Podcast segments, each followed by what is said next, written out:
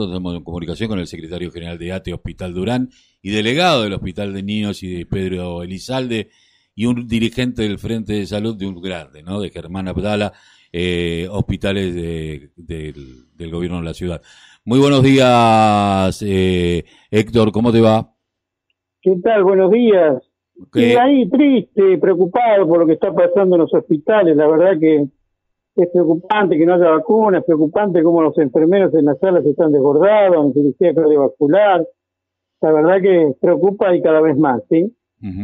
Estaba viendo unos tweets que, que, viralizaste. Eh, uno, lo del, bueno, el quirófano, de ese quirófano que, que pintaron por fuera, pero que se llueve por dentro. Eh, la falta de aplicación de vacunas en, en el, en el eh, Pedro Elizalde, el hospital de niños. Eh, y digo, ¿cómo piensan volver a clases teniendo en cuenta que todavía el personal de salud no ha sido totalmente vacunado?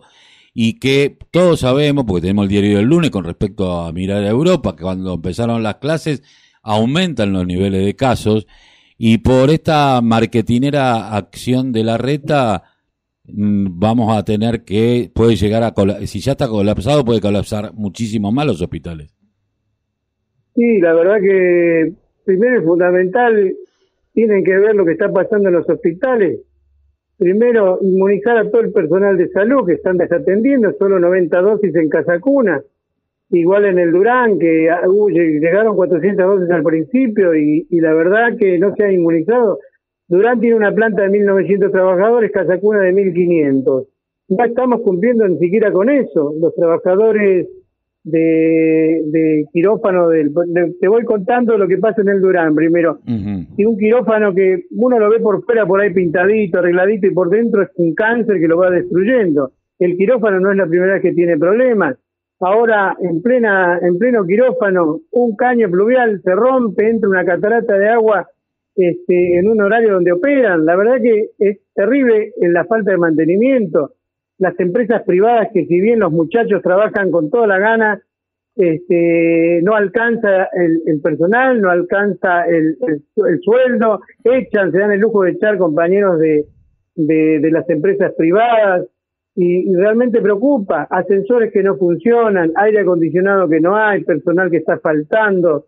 Esto te hablo a nivel global, porque en todos los hospitales está sucediendo lo mismo. Y en Casa Cuna tenemos un problema serio, solo 90 dosis vinieron ahora y realmente no, no podemos llegar a, a inmunizar a todos ante esta preocupación. Empieza la escuela, los niños son vectores, a los niños los llevan los padres, es algo que realmente no sé si el ministro está teniendo en cuenta. Creo que ellos están formados, preparados, calculo que, que deben conocer de salud pública. Se tienen que dar cuenta de este problema que estamos por enfrentar. Eh, ¿Cómo es la relación con Quirós? Mire, con Quirós hemos tenido un, par de entrevistas eh, y estamos esperando una tercera en la cual parece que tiene una agenda muy acotada, muy complicada, todavía no responde. Estamos esperando sentarnos con él para plantear lo que pasa en los hospitales, lo que está sucediendo con las vacunas. Necesitamos que el personal de salud se inmunice este, para enfrentar este, este problema. Y la verdad que Quirós hasta ahora no ha dado la fecha exacta de entrevista, ¿no? Eh, yo tenía, Héctor, teniendo en, cuenta todo, todo esto que está, que está sucediendo y que eh, la, última vez que habíamos hablado, hablábamos sobre la cantidad de enfermeros que, que iban cayendo lamentablemente eh, tipos que con muchos años de, práctica, eh, enfermeros de terapia intensiva en la primera etapa de la pandemia. Eh, y hoy parece como que el gobierno de la ciudad está corriendo más para mostrar marketineramente para poder volver a ganar una elección de medio término que para poder llevar adelante una política seria, ¿no?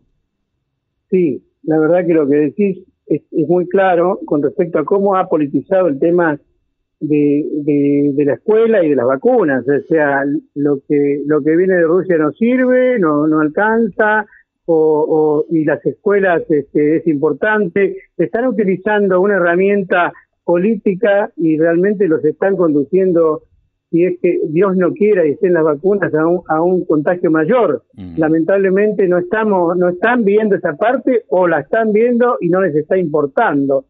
Que yo creo más en la segunda opción, que no les importa, sino lo interesante para ellos es tener, tener réditos políticos. La verdad, una vergüenza, por eso decimos y denunciamos, queremos vacunas, queremos que se nos dé información sobre el tema, cosa que tampoco hacen, nadie sabe de dónde salen esas listas, tenemos que presionar para que algún que otro compañero que está más expuesto se vacune, y la verdad que las direcciones de los hospitales son muy funcionales las políticas de este gobierno. Y yo, me, yo pensaba, ¿no? El otro día la, la, la ministra Cunha decía que los maestros eran unos fracasados porque optaban por eso, porque habían fracasado en otro, eh, que ser eh, educadores públicos, porque eh, habían fracasado en otros intentos de hacer otra cosa.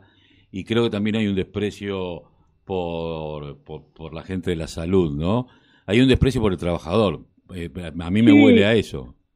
Sí, yo creo que ellos, este, al tener esa mentalidad empresaria y, y como la salud y como la educación no producen ganancias, tratan de eh, desestimarlo, este, hablar de la peor manera sobre nuestros docentes, sobre nuestra salud. La verdad que es una vergüenza lo que están haciendo, el abandono que sufrimos. Han bajado tanto los presupuestos de salud y educación y yo creo que ellos vienen con un objetivo claro en la ciudad de seguir privatizando, de, armar más escuelas privadas como hospitales para querer cobrar a todo el mundo y eso la verdad que, este, no se puede permitir, por eso estamos este, esperando que se reincorporen más trabajadores para salir a plantear esto en la calle de verdad y enfrentar estas políticas de la ciudad que realmente están haciendo desastre en nuestros hospitales, en nuestras escuelas.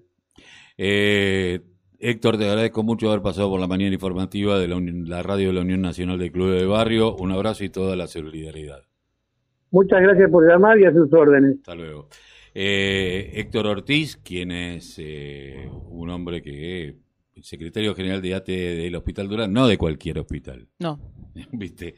Y aparte delegado en eh, Pedro Elizalde, dirigente del Frente de Salud Germán Abdala. No, no saben ni siquiera, tienen que